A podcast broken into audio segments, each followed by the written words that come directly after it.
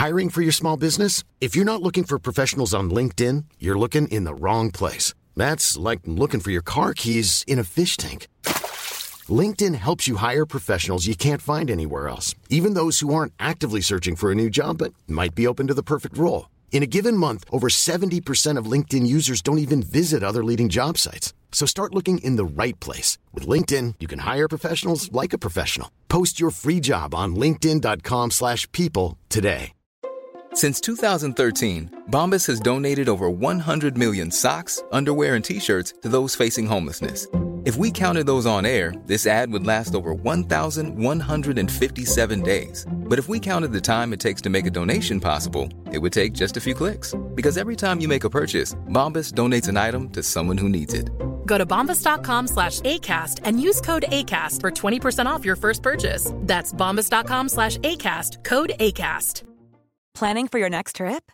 Elevate your travel style with Quince. Quince has all the jet setting essentials you'll want for your next getaway, like European linen, premium luggage options, buttery soft Italian leather bags, and so much more. And is all priced at 50 to 80% less than similar brands. Plus, Quince only works with factories that use safe and ethical manufacturing practices. Pack your bags with high-quality essentials you'll be wearing for vacations to come with Quince. Go to quince.com/pack for free shipping and 365-day returns.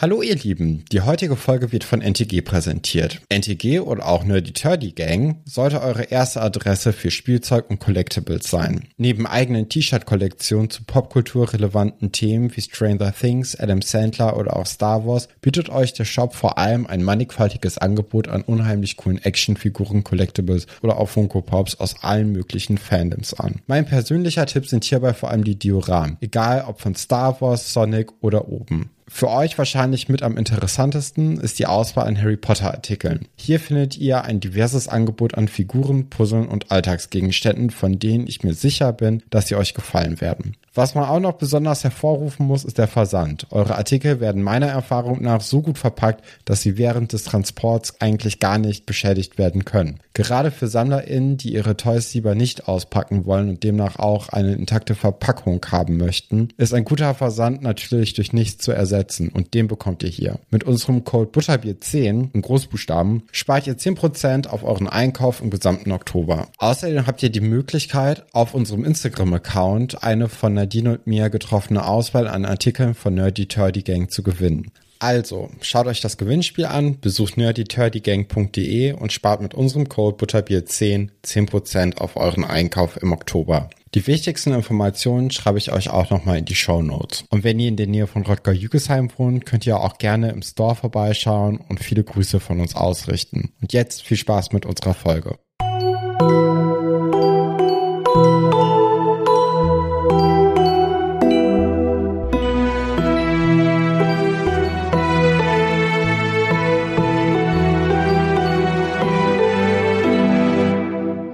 Und herzlich willkommen bei einer weiteren Folge von Auf ein Butterbier, eurem Harry Potter Podcast. Äh, herzliche Grüße an dich, Nadine, aber auch an Christian und Rena, die uns nämlich ab letzter Woche bei Steady unterstützen und dazu beitragen, dass der Podcast vielleicht noch besser wird und dass wir auch ein bisschen Geld mit dem Podcast verdienen können. Vielen, vielen herzlichen Dank für eure Unterstützung und ähm, hallo Nadine. Hallöchen. Ja, von mir auch vielen herzlichen Dank. Stefan hat eigentlich schon alles gesagt. Wir wissen das sehr zu schätzen. Wir freuen uns immer über Leute, die dazukommen und ähm, hoffen, euch gefallen zum Beispiel auch die kleinen Extra-Folgen, die wir immer so aufnehmen. Ähm, ja, und herzlich willkommen in unserer Steady-Runde der Trauten. Wir sind ja jetzt, oder wir steigen jetzt dann direkt in das Kapitel ein. Das ist nämlich Kapitel 8 von Buch 5. Und ich möchte, also das ist ja, das ist eigentlich schon ein bisschen peinlich, weil ich will eigentlich jedes Mal sagen, boah, krass, wir sind jetzt schon bei Kapitel, mhm.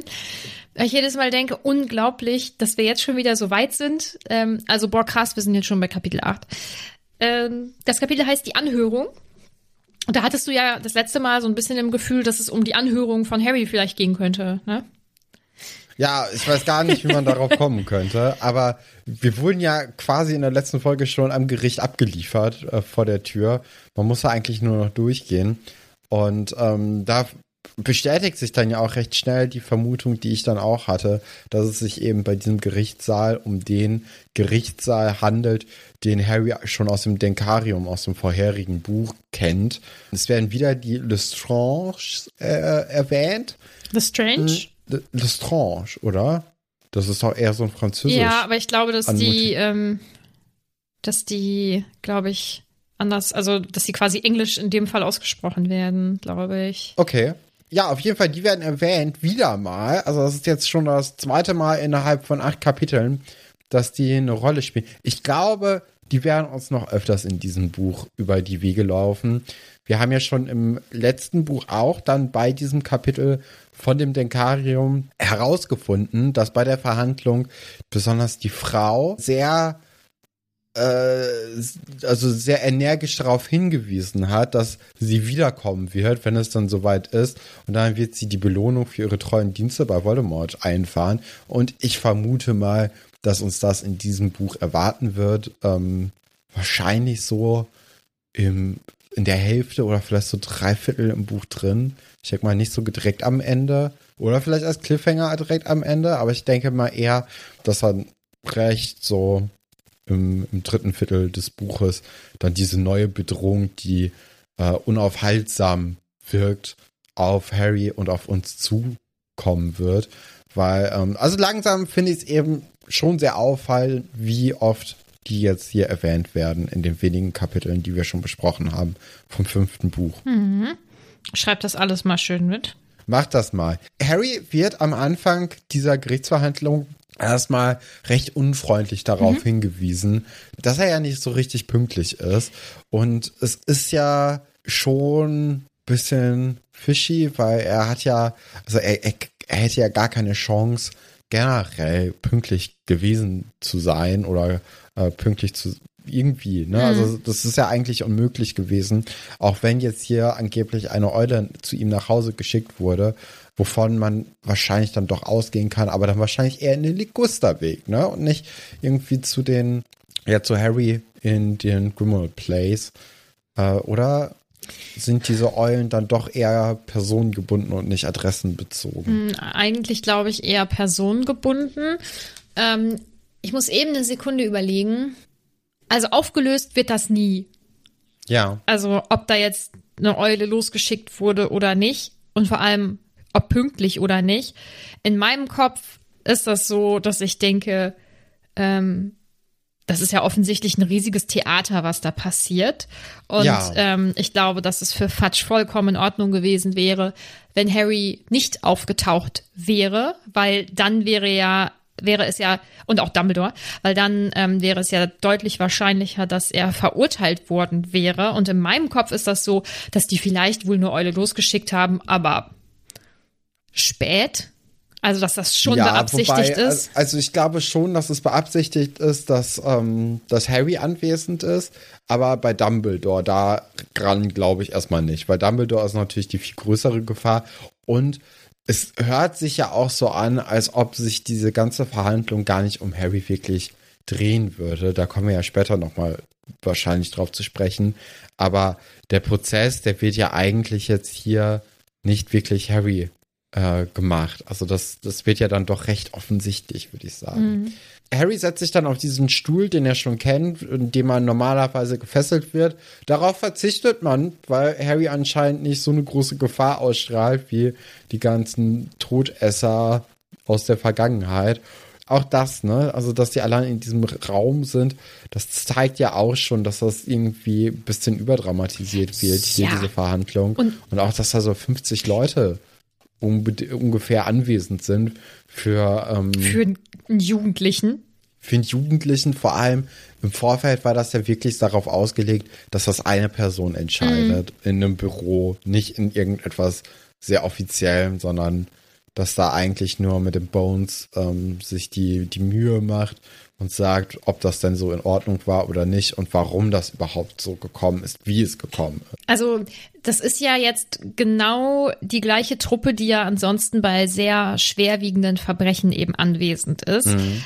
Finde ich schon, nennen wir es mal albern. Und ich habe dazu auch nachher, also es, nachher kommt so eine Stelle, die finde ich eigentlich ganz wichtig, auch noch ein bisschen was zu, zu sagen. Wer auch anwesend ist, ist ja nicht nur das äh, Zauberer-Gamot, sondern Percy Weasley, der sehr eifrig wieder ist ne? und irgendwie unangenehm für Harry, der ja in den Ferien schon so mit ihm zusammen gewohnt hat und so und nun mal mit dem kleinen Bruder so befreundet ist. Also ich meine, die ganze Situation ist für Harry jetzt nicht besonders berauschend, aber das ist irgendwie wie nochmal so das i-Tüpfelchen auf blöde Situation, finde ich. Ja, und Percy macht ja auch den Job eines äh, einer Feder im Grunde genommen, ne? Also das ist ja wirklich so, dass er eine niedere Arbeit eigentlich äh, jetzt hier ausübt, die wirklich ohne weiteres von der Feder automatisiert und wahrscheinlich auch sogar besser ja gemacht werden kann als jetzt von Percy. Ist natürlich auch noch mal so ein kleines Machtspiel. Ne? Ähm, einmal natürlich von Fudge zu Harry, dass er zeigt, hier guck mal, Percy ist eben nicht auf deiner Seite, aber natürlich auch so von Fudge gegenüber der gesamten Weasley-Familie und die werden davon ja wahrscheinlich durch Harry irgendwie so ein bisschen was mitkriegen.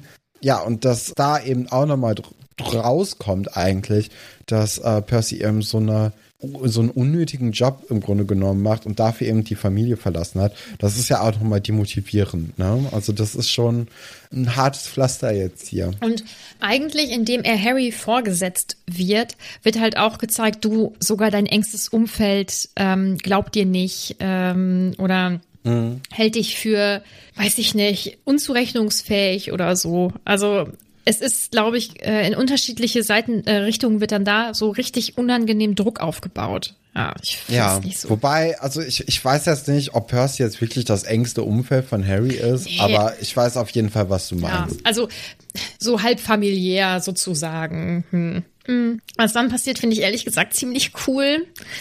Also es werden ja die Leute aufgeführt, die das Verhör führen. Das sind dann ähm, Fudge, Madame Bones, die Leiterin der Abteilung für magische Strafverfolgung und genau Dolores Jane Umbridge, erste Untersekretärin des Ministers und der Gerichtsschreiber Percy Weasley eben. Und dann taucht ja Dumbledore auf.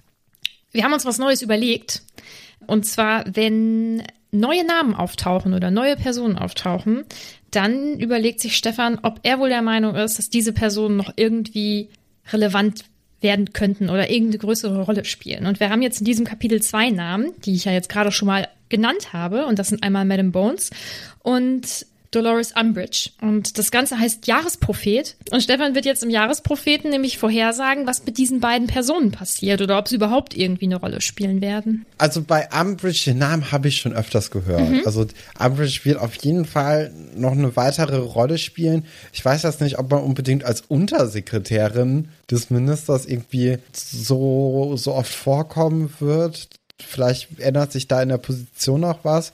Aber also genaueres weiß ich auch nicht. Ich weiß nur, dass die eben nochmal irgendwie eine Rolle spielt und vor allem ein bisschen gemeiner sein soll. Da freue ich mich schon sehr drauf. Bei Madame Bones habe ich wirklich gar keine Ahnung. Also die scheint ja eigentlich eine äh, recht zuverlässige und äh, gewissenhafte Person zu sein, die ihren Job auch ausführen möchte, so wie er gedacht ist. Und da könnte ich mir vorstellen, dass die vielleicht auch nicht so wirklich eine Zukunft im Zaubereiministerium haben wird, weil das ja schon eher, man hat das Gefühl, dass die auch ein Dorn im Auge des Zaubereiministers sein könnte. Vielleicht wird sie irgendwann abgesägt, vielleicht schließt sie sich dann auch irgendwann dem Orden des Phönix an. Mhm. Wir sind sehr gespannt, was passiert.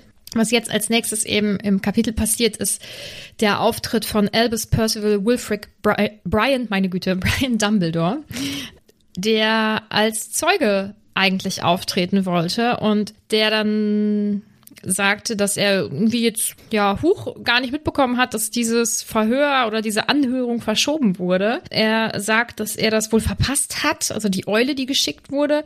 Und ich finde es halt einfach so offensichtlich, ne?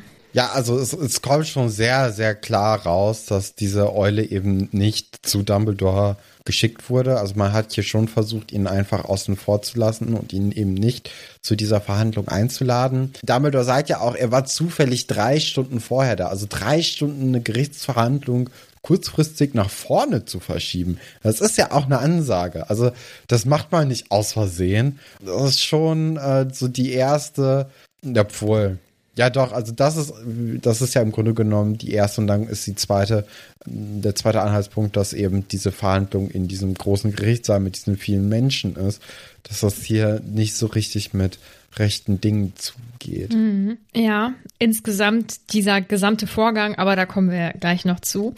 Was ich so auffällig finde, ist, dass Dumbledore so extrem höflich ist. So dieses mhm. Überhöfliche, wo man, also ich kenne das, wenn das jemand macht, weil er eigentlich denkt, boah, du Arschloch. So.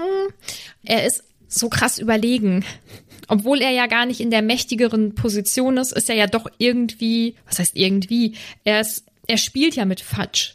Das, er, ja. er, er, er setzt diesem Theater ja dann die Krone auf irgendwie. Dumbledore hat sich mit Sicherheit sehr, sehr gut auf diese Verhandlung drauf vorbereitet und ich finde, das merkt man auch. Bei Fatsch hat man das Gefühl, dass seine Strategie eben war, okay, er kommt einfach nicht und dann habe ich keine Probleme, weil wer will mir dann? Also mit mhm. einem 15-jährigen Kind kann man ja noch umgehen irgendwie, ne? Und ich, das kommt ja auch ziemlich gut bei dieser Verhandlung raus. Ganz am Anfang stellt er ja ganz, ganz viele sehr geschlossene Fragen mhm. innerhalb kürzester Zeit, sodass Harry ja überhaupt nicht die Möglichkeit hat, irgendwie etwas weiter auszuführen, sondern er sagt ja immer nur ja, aber und da wird er ja schon von der nächsten Frage unterbrochen.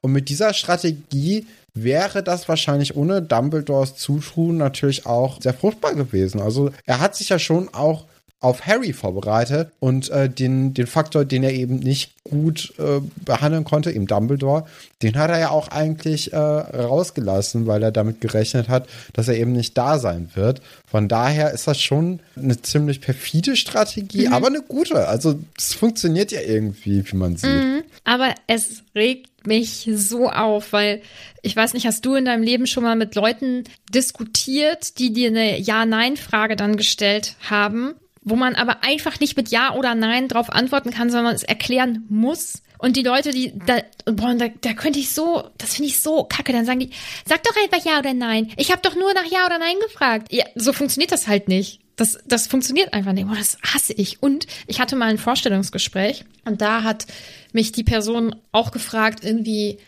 würden Sie, also wenn man ein Projekt bearbeitet, und man hätte eine Deadline, zum Beispiel für einen Kunden, würde man dann, wenn man merkt, es wird nicht fertig zur Deadline, das unfertig oder nicht perfekt abgeben oder das zu spät abgeben. Und dann habe ich gesagt, naja, da kann man nicht mit Ja oder Nein drauf antworten. Da geht's ja dann um Kommunikation, dass man mit dem Kunden spricht, wenn man das merkt. Ne? Und ich konnte das gar nicht ausführen, weil dieser Mensch mich die ganze Zeit unterbrochen hat, hat gesagt, nein, aber es geht nur Ja oder Nein. Es geht aber nur Ja oder Nein. Oder es geht nur diese eine oder die andere Möglichkeit. Und das, oh, ich hasse das. Ich hasse es aber auch, wenn man so blöd dazwischen grätscht, wenn jemand gerade was erklärt oder so. Ich, boah, ich finde das so schrecklich. Das, also, das nervt mich extrem an diesem Kapitel.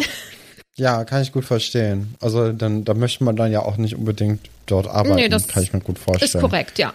Als es dann um den Patronus geht, da greift Madame Bones ein. Mhm. Und sie ist erstmal erstaunt über Harrys Fähigkeiten. Und da wird dann auch Harry nochmal mehr aus dem Konzept gebracht, weil er gar nicht damit gerechnet hat. Weil er, also für ihn ist es ja normal, dass er jetzt einen Patronus zaubern kann. Und das hat er jetzt ja auch schon öfters gemacht.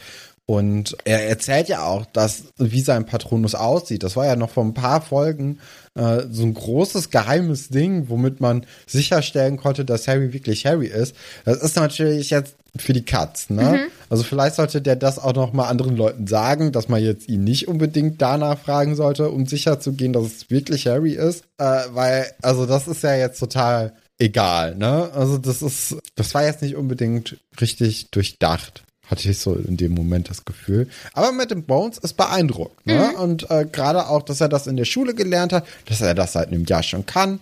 Das sind natürlich alles so kleine Punkte, ja, wo man auch das erstmal so andere Leute äh, neben Fatsch eben äh, jetzt hier in diesem Gerichtssaal, in dieser Gerichtsverhandlung auch zu Worte kommen lässt.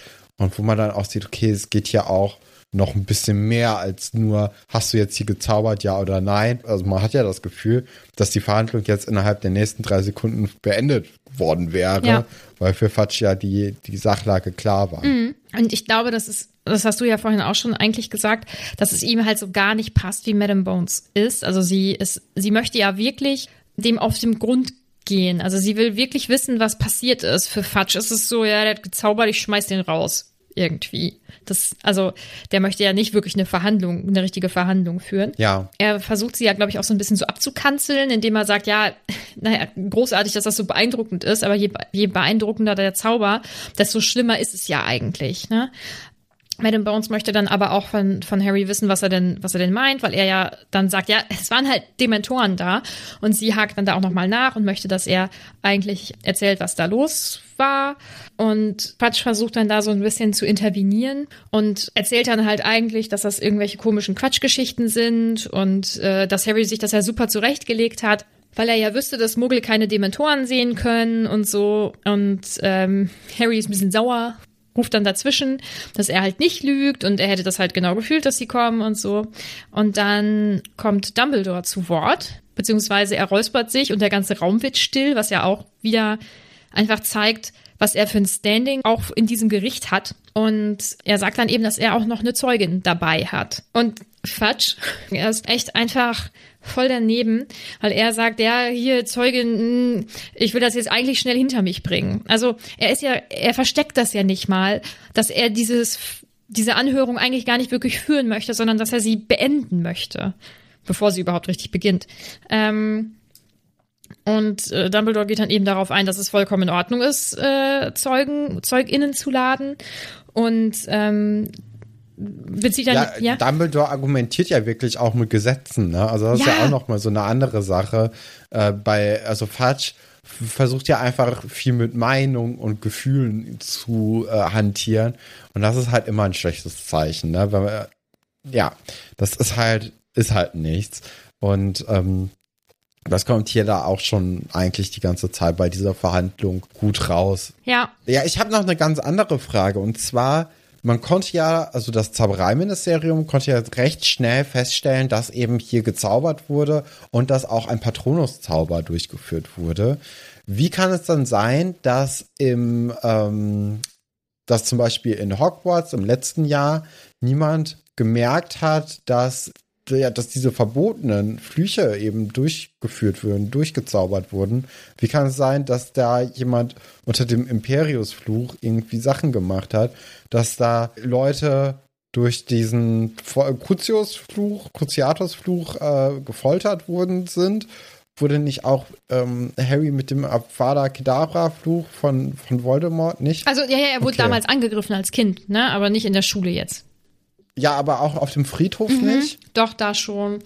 Ja. Und wie kann das sein, dass, dass die dann nicht mal, also, dass das nicht ein Grund für eine Untersuchung ist? Also, weil mhm. eigentlich muss man ja dann sagen, okay, man kann anscheinend herausfinden, welche Flüche gezaubert werden. Und wenn halt jemand einen von diesen drei, es gibt ja nicht mal viele verbotene Flüche bisher, in unserer Welt zumindest. Und wenn einer von diesen drei irgendwie genommen wird, vielleicht sollte dann da irgendwie auch mal jemand einen Brief schicken oder ein bisschen genauer hingucken. Mm, mm.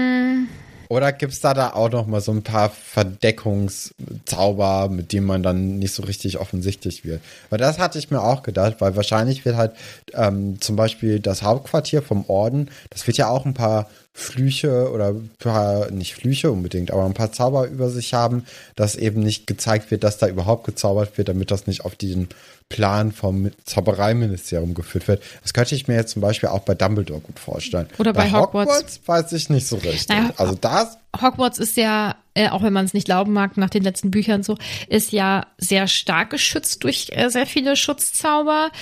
Hm, ja, wie das mit den, mit den Flüchen ist, kann ich dir nicht sagen. Ich denke, dass auch Voldemort sicherlich den Friedhof so gut es geht geschützt hat, weil ich denke mal, ja. er wollte sicherlich nicht unterbrochen werden.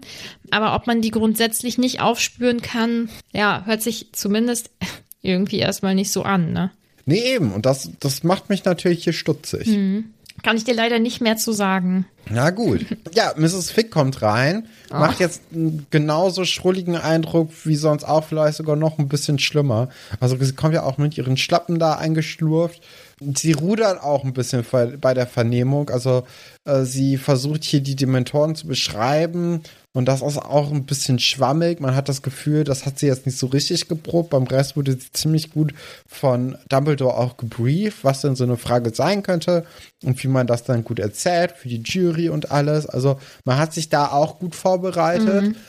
Aber eben bei dem, ähm, ob sie denn die Dementoren gesehen hat, da ist sie ein bisschen am Rudern. Und wahrscheinlich hat sie, das kann sie die, also wahrscheinlich kann sie die sehen, vielleicht hat sie sie Meinst auch gesehen, du? vielleicht hat, ich weiß es nicht. Also sie kam ja schon dahin und hat gesehen, dass Harry eben die Dementoren weggejagt hat. Aber hat sie das gesehen, weil sie die Dementoren sehen konnte oder weil es aus der Situation heraus offensichtlich war, vor allem auch durch den Patronuszauber?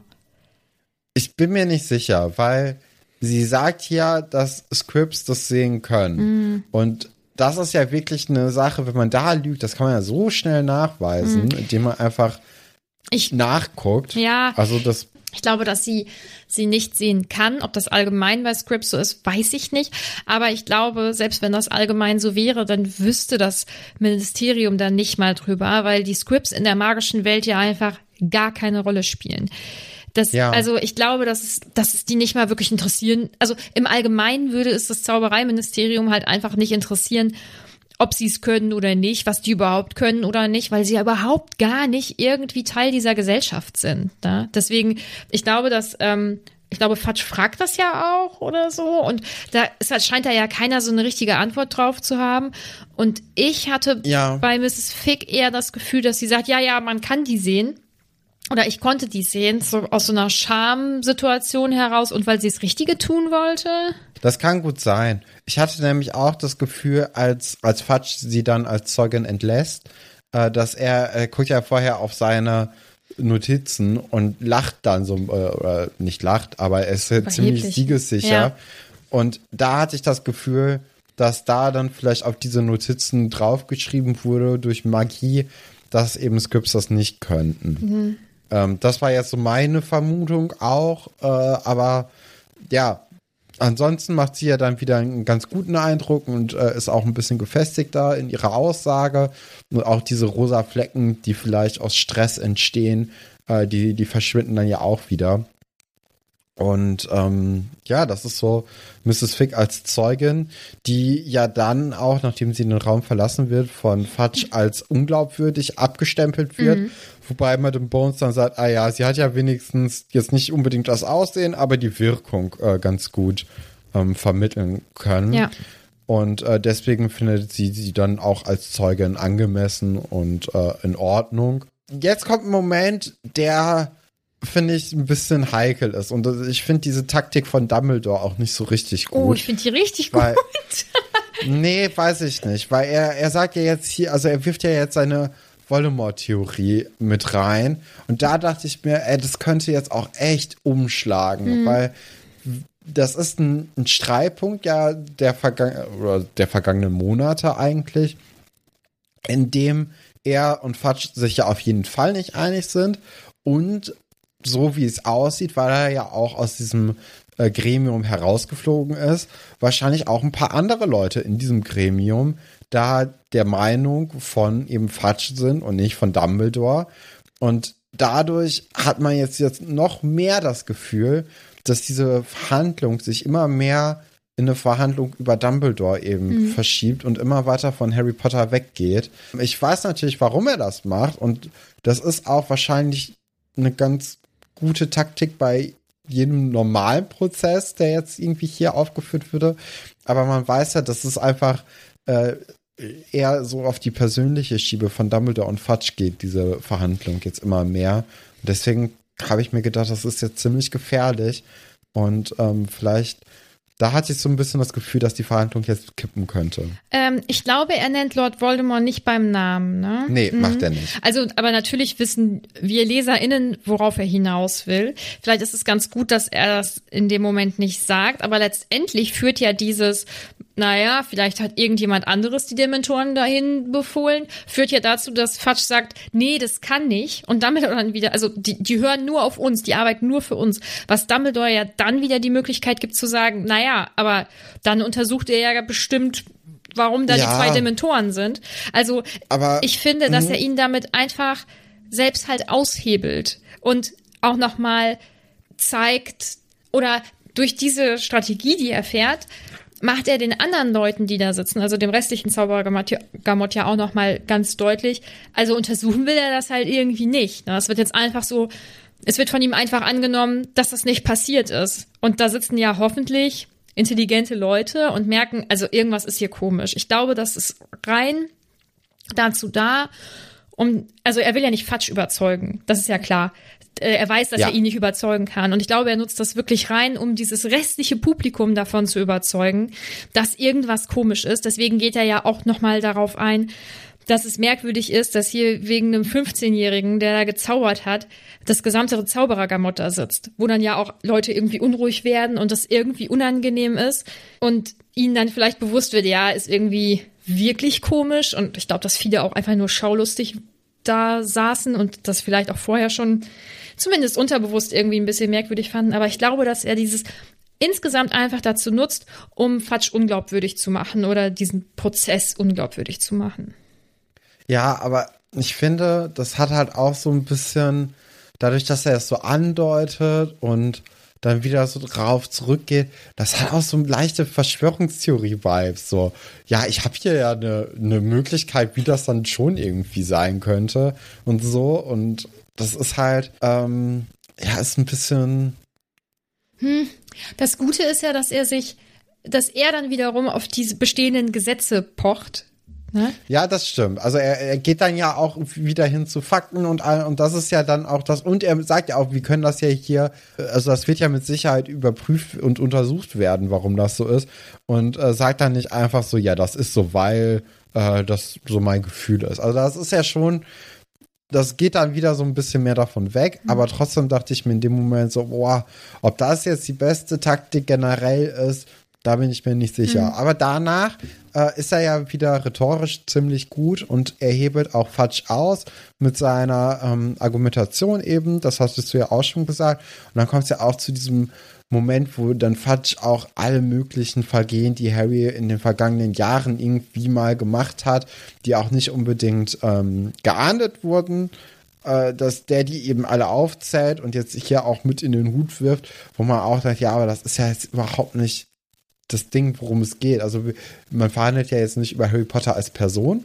sondern man verhandelt über diesen einen Tag im Ligusterweg, wo dann eben angeblich Dementoren gewesen sein sollen mhm. und Harry dann eben diesen Patronus-Zauber äh, gezaubert haben soll. Mhm. Und das ist eben, das wird hier sehr vermischt und äh, dann kommt Dumbledore, ich finde, mit dem besten Argument und auch irgendwie mit dem schlagfertigsten Moment in diesem gesamten Kapitel, dass äh, auch jeder Magier eigentlich, egal wie talentiert und äh, schlau und alles, er ist, dass man sich nicht eben immer unter Kontrolle haben würde. Äh, und das halt nachdem Fatsch gerade sein Tintenfass in Wut über seine gesamten Dokumente verteilt hat. Das ist, so das ist natürlich ziemlich, ähm, es ist klug gemacht. Ja, das hat er, hat er gut hingekriegt, da muss ich ein bisschen schmunzeln. Was dann ja auch ein, ein krasser Moment eigentlich ist, ist, ähm, dass äh, Dumbledore ja wieder auf die Gesetzgebung zu sprechen kommt und bla bla, ZeugInnen anhören und ich weiß nicht alle was. Er sagt dann, in ihrer bewundernswerten Eile dafür Sorge zu tragen, dass dem Gesetz entsprochen wird, scheinen sie, gewiss unabsichtlich, selber einige Gesetze übersehen zu haben. Und Fudge antwortet dann, Gesetze lassen sich ändern. Geil. Das ist auch, also da, puh, das ist schwierig. Das hab ich, ne? ne? Finde ich auch, ja. Dann kommt ja auch eben dieser Moment, wo Dumbledore sagt, hm, schon sau merkwürdig, dass hier so viele Leute sitzen wegen so einem kleinen Vergehen und die Leute dann unruhig werden. Und ich glaube, dass wirklich da auch so einige checken, ja, das ist echt irgendwie nicht so ganz korrekt. Also ist schon irgendwie alles ein bisschen doof gelaufen. Für Fatsch hat er sich wahrscheinlich anders vorgestellt. Ja, und dann kommt es ja eigentlich zur Entscheidung, ja. ne, die von Dumbledore eben äh, herbeigerufen wird. Also auch hier beendet er im Grunde genommen die Verhandlung, was ja auch nochmal so ein kleines Machtspielchen ist. Generell, also Dumbledore guckt ja auch Harry über dieses gesamte Kapitel nicht an, was Harry natürlich ein bisschen komisch vorkommt und er auch nicht so cool findet, hat man das Gefühl. Äh, aber das ist halt ein ganz anderes Spiel, was hier gespielt wird. Ne? Es geht ja jetzt gerade gar nicht um Harry. Aus Harrys Sicht ist es völlig verständlich, dass er das nicht mitbekommt, dass es eben nicht um ihn geht, weil er hat halt große Angst, dass, dass er halt dann von der Schule verwiesen wird. Aber es ist ja eigentlich wirklich nur dieses Machtspiel. Wer hat noch mehr Einfluss im Zaubereiministerium Dumbledore oder Fudge? Und deswegen guckt Dumbledore auch durchgehend eigentlich nur Fudge an und ähm, hat dann hier so ein kleines Machtspielchen eben mit ihm und ein kleines Duell. Ja, also Harry ist ja eigentlich für diese Verhandlung total irrelevant. Ne? Also sollte man Harry verurteilen, dann wäre das natürlich super für Fudge, weil dann könnte man sagen, hier der Liebling von Dumbledore übrigens, der ja offensichtlich seit Monaten schon verrückt ist, weil ja Rita Kimcorn das in ihrer Kolumne schon erzählt hat, der ist jetzt auch offiziell einfach von der Schule geflogen, weil er eben sich in seiner Freizeit was rausgenommen hat, was nicht geht. Und das schwächt ja auch Dumbledore dann auf längere Sicht, ne, aus Sicht von Fudge eben. Und deswegen ist Harry ja eigentlich nur ein Spielball hier für das Duell zwischen Dumbledore und Fudge. Ich halte mich vornehm zurück. Ja, mach das. Ja, damit ist das Kapitel im Prinzip durch. Du hast recht behalten. Harry wurde der Schule nicht verwiesen. Äh, zum Glück fände ich auch irgendwie nicht so schön. Aber ähm, hast du sehr gut vorhergesagt. So. Ich glaube, das hätte jeder geschafft. Also das ist jetzt nicht. Ach, Stefan, äh, sei doch nicht so bescheiden. Ja, also das ist jetzt nicht die, die der Moment, glaube ich, wo man große äh, prophetische Fähigkeiten haben muss. Also, dass Harry jetzt hier am Anfang von einem Buch nicht direkt von der Schule flieht, ist, glaube ich, ziemlich offensichtlich gewesen. Kommen wir zu den Fragen und Anmerkungen. Fleo fragt, wart ihr mal in einer Anhörung? Wie war's? Ich war noch nie im Gericht. Ich hatte mal überlegt, ob ich mich aus, aus Spaß in so eine Gerichtsverhandlung setzen soll. Man kann ja bei manchen, die öffentlich sind, äh, dahin gehen und sich das alles angucken. Bisher hatte ich es nicht gemacht, aber vielleicht wäre das ja mal was, was man machen kann. Ich musste mal aussagen wegen schwerer Körperverletzung. Habe ich, glaube ich, schon mal gesagt, ne? Äh, mir zumindest. Ja. Ich weiß jetzt nicht, ob die anderen das äh, auch Ja. Wissen. Ah, das, ist schon ewig. und ob du darüber reden möchtest weiter. Das ist, also, dass ich das gesehen habe, das ist 14 Jahre her und dass ich dazu aussagen musste, ist 12 oder 11 Jahre her. Also halt auch saulange, was einfach für Zeugenaussagen, finde ich, schwierig ist, weil es, keine Ahnung, man denkt ja auch lange drüber nach oder oft und dann ist, glaube ich, nicht das, was man meint, sich erinnern zu können, immer so ganz korrekt. Also es war auf jeden Fall furchtbar unangenehm. Ich hoffe, ich muss sowas nie wieder machen. Würde es aber natürlich immer wieder tun. Also mich als Zeugin irgendwie melden oder so. Und ich habe mal drüber nachgedacht, mich als ähm, Schöffin zu bewerben. Oh. Ja, weil ich irgendwie das Gefühl habe, ich muss, würde gerne was zurückgeben irgendwie. Also, dass ich was, ich will was Gutes tun. Aber ich habe mal gehört, also das ist schon Jahre her, äh, dass das ähm, häufig, wenn man sich irgendwo bewirbt oder so, nicht so gut ankommt, wenn man das macht, weil man dann ja ähm, befreit wird für die Tage von der Arbeit. Was ich auch irgendwie wieder Ja. Banane finde, dass das nicht gut ankommt. Naja. Also bei der Arbeit kommt das nicht gut ja, an. genau, wenn man sich wo? irgendwo bewirbt oder so. Keine Ahnung. Ja. Ja, ich weiß es nicht. Prim fragt, findet ihr Monokel sollten wieder in Mode sein? Ich bin großer Fan von Monokel Mhm. in, äh, in Filmen, weil da, die sehen schon cool aus, sind aber, glaube ich, mega unpraktisch. Ja, ich also, glaub, die tun auch weh, oder? das tut wahrscheinlich. Und auch, also hast du ja nur auf einem Auge. Ja. Also wenn du, wenn du wirklich nur auf einem Auge blind bist, also oder nicht gut sehen kannst und eine Sehhilfe brauchst, dann ist das auf jeden Fall ein Gedanke wert für den Style. Aber das muss ja auch dann zum Rest des Outfits passen. Also ich finde, so Anzüge bieten sich dann ziemlich gut an. Aber stell dir mal vor, du gehst mit einem Hoodie und einem Monokel raus. Das sieht halt auch ein bisschen lächerlich aus. Also da muss man sich auch nichts vormachen. Also ich würde mal meinen, dass man insgesamt mit dem Monokel jetzt ganz schön, also dass die Leute zumindest ein bisschen komisch gucken würden. Ja, aber ich finde, wenn man einen Anzug dazu anhat, das passt dann schon ganz gut. Aber meinst du, dass die Leute das hinnehmen würden? Ich denke schon, dass man auffallen würde, oder? Ja, und? Ja, ich sag ja nur. Weißt du, was ich finde, was zusammengehört? Monokel und Taschenuhren. An so einem Ja. Kettchen, ne? Ja, mit so einer Kette und einem Anzug. Ja, ne? also, ja. Da sind wir ja wieder beim Thema. Ja, also falls ihr Stefan mal was Gutes tun wollt, Monokel. Maria fragt, wie krank ist dieses System einfach? Harry ist 15, aber jedes Mal so ein Hals dabei. Ja, nicht nur, weil der 15 ist, sondern weil das insgesamt einfach ein Unding ist. Ja, also dieses ganze Gericht und diese ganze Art der Verhandlung, diese, äh, die kommen uns zumindest ein bisschen komisch vor. Also das ist ja, äh, ist ja schon interessant, dass der Zaubereiminister Anklage, Urteil und alles eigentlich macht. Und also das ist schon ein bisschen viel Macht dann nur auf eine Person. Das denke ich auch. Sebi fragt, war Mrs. Fick also genau wie Dumbledore schon drei Stunden früher im Ministerium?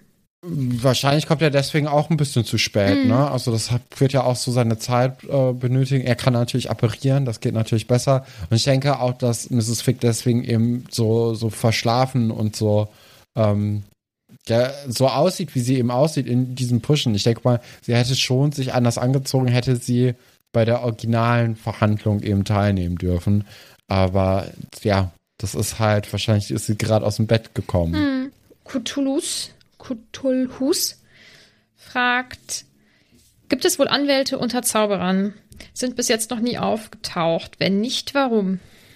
Ja, interessantes Justizsystem. Also ich denke, da gibt es das dann einfach irgendwie nicht so richtig. Ja, oder? weil pff, es ist ja sowieso alles sehr durcheinander gewürfelt. Also das Zauberministerium macht halt alles und ist für alles zuständig. Was soll da ein Anwalt? Also wenn es da, das wirkt ja einfach völlig unausgeglichen. Also ich denke, es wäre eine gute Sache, wenn es die geben würde. Aber Thema Gewaltenteilung, es wäre vielleicht insgesamt ganz gut, wenn nicht alles zusammengewürfelt wäre. Fairen Zusa fragt, was denkt ihr, woher wusste Dumbledore, Dumbledore von der Zeitänderung der Anhörung? Kingsley oder so? Ja, er guckt ja eh, glaube ich, ich, man hat ja eh das Gefühl, dass er irgendwie alles im Blick hat. Also vielleicht spioniert er da ja auch im Zaubereiministerium ein bisschen rum. Das kann man ja auch vermuten. Ja, das denke ich auch. Yannick fragt, warum wird Harry angeklagt, im Beisein eines Muggels zu zaubern, wenn es Dudley ist, der ja quasi Bescheid weiß?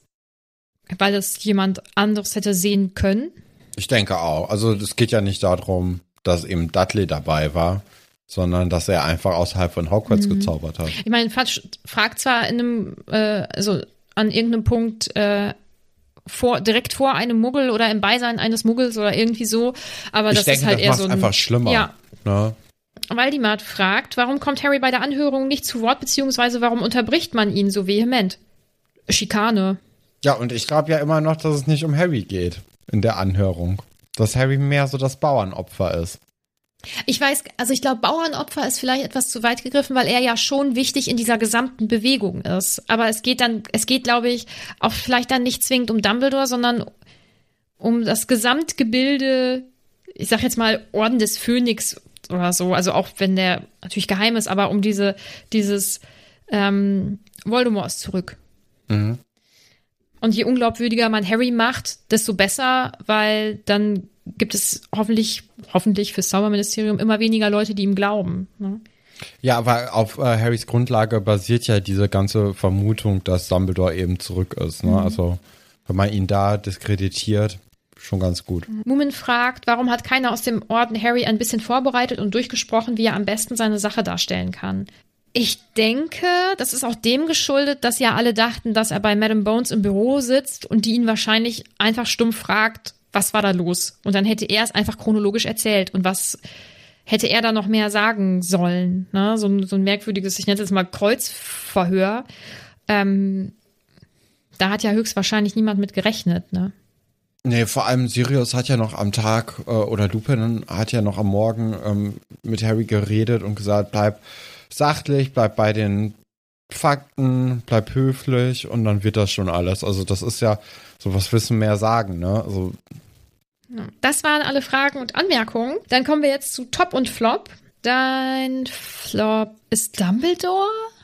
Äh, mein Flop ist Percy, weil ich finde, ähm, Percy fühlt das auch ein bisschen zu stark. Er guckt ja auch Harry überhaupt nicht äh, an und das ist schon alles ein bisschen doll, weil also Harry hat ja auch überhaupt nichts damit zu tun, was jetzt irgendwie innerfamilientechnisch bei den Weasleys irgendwie abgeht.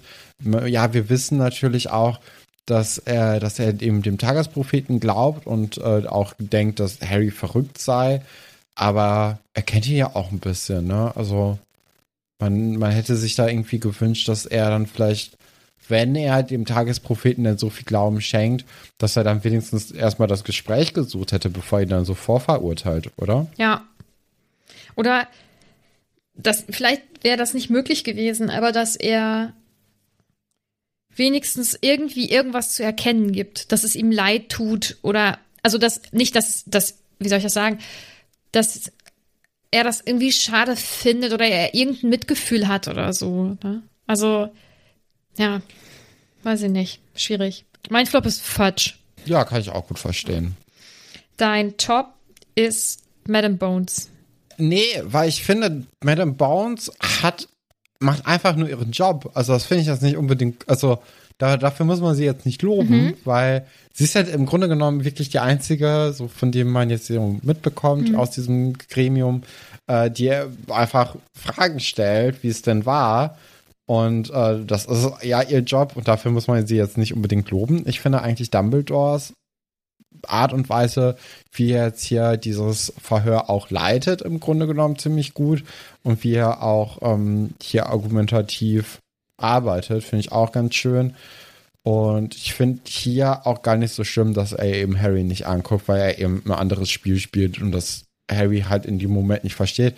Der findet es natürlich blöd, kann man auch verstehen. Aber ja, mhm. ist halt ist was anderes mhm. gerade. Mhm. Ich hatte kurz überlegt, ob ich Madame Bones nehme, weil ich nicht finde, dass, dass sie nur ihren Job macht, sondern, also es ist ja ganz offensichtlich, dass Fatsch das nicht will, dass sie ihn tut.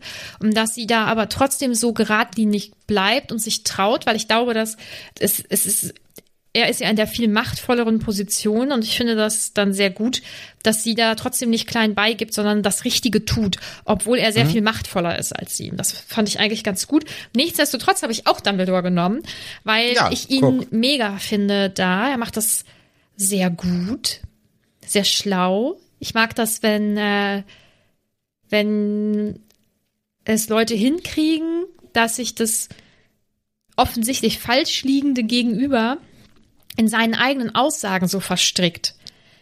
So, das finde ich immer sehr, sehr schlau. Deswegen finde ich das äh, sehr gut. Das mit dem Blickkontakt finde ich schon doof. Ist halt die Frage, ob das insgesamt eine gute Idee wäre, weil er ja auch eigentlich, ich sag mal, ein neutraler Zeuge ist. Also, er hätte eine offensichtliche persönliche Verbindung, die dann gezeigt wird, hätte das das irgendwie negativ beeinflusst, aber naja, er geht ähm, ja rein und sagt äh, Zeuge des Angeklagten. Also ab dem Moment ist es ja klar, dass er auf Harrys Seite ja, ist. Ja, aber aus, ich sag mal, aus neutralen, aus korrekten Gründen oder aus, ey, Harry, bist hier mein Buddy-Buddy Gründen. So, das ist ja schon noch ein Unterschied. Ich weiß es nicht, aber ich finde es auch nicht äh, so. Ja, ich finde, Dumbledore hätte halt im Hinausgehen wenigstens ja. einen kleinen Blick und ein Lächeln. Ja, finde so, ich das auch. wäre ganz cool gewesen. Ja.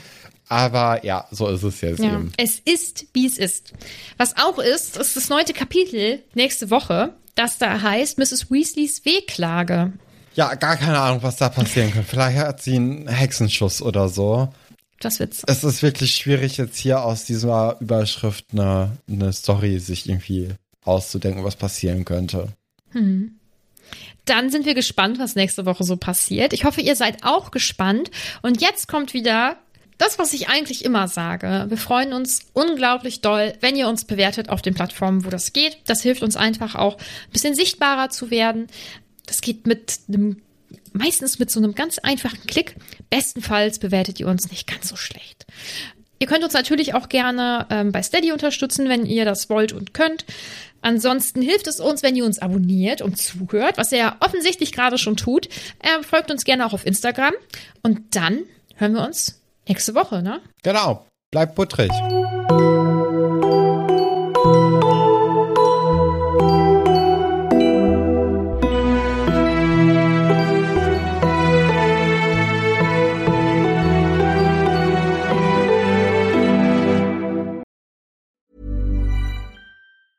Hey, Hey, it's Paige DeSorbo from Giggly Squad. High quality fashion without the price tag. Say hello to Quince. I'm snagging high-end essentials like cozy cashmere sweaters, sleek leather jackets, fine jewelry, and so much more. With Quince being 50 to 80% less than similar brands. And they partner with factories that prioritize safe, ethical, and responsible manufacturing. I love that. Luxury quality within reach. Go to quince.com slash style to get free shipping and 365 day returns on your next order. Quince.com slash style.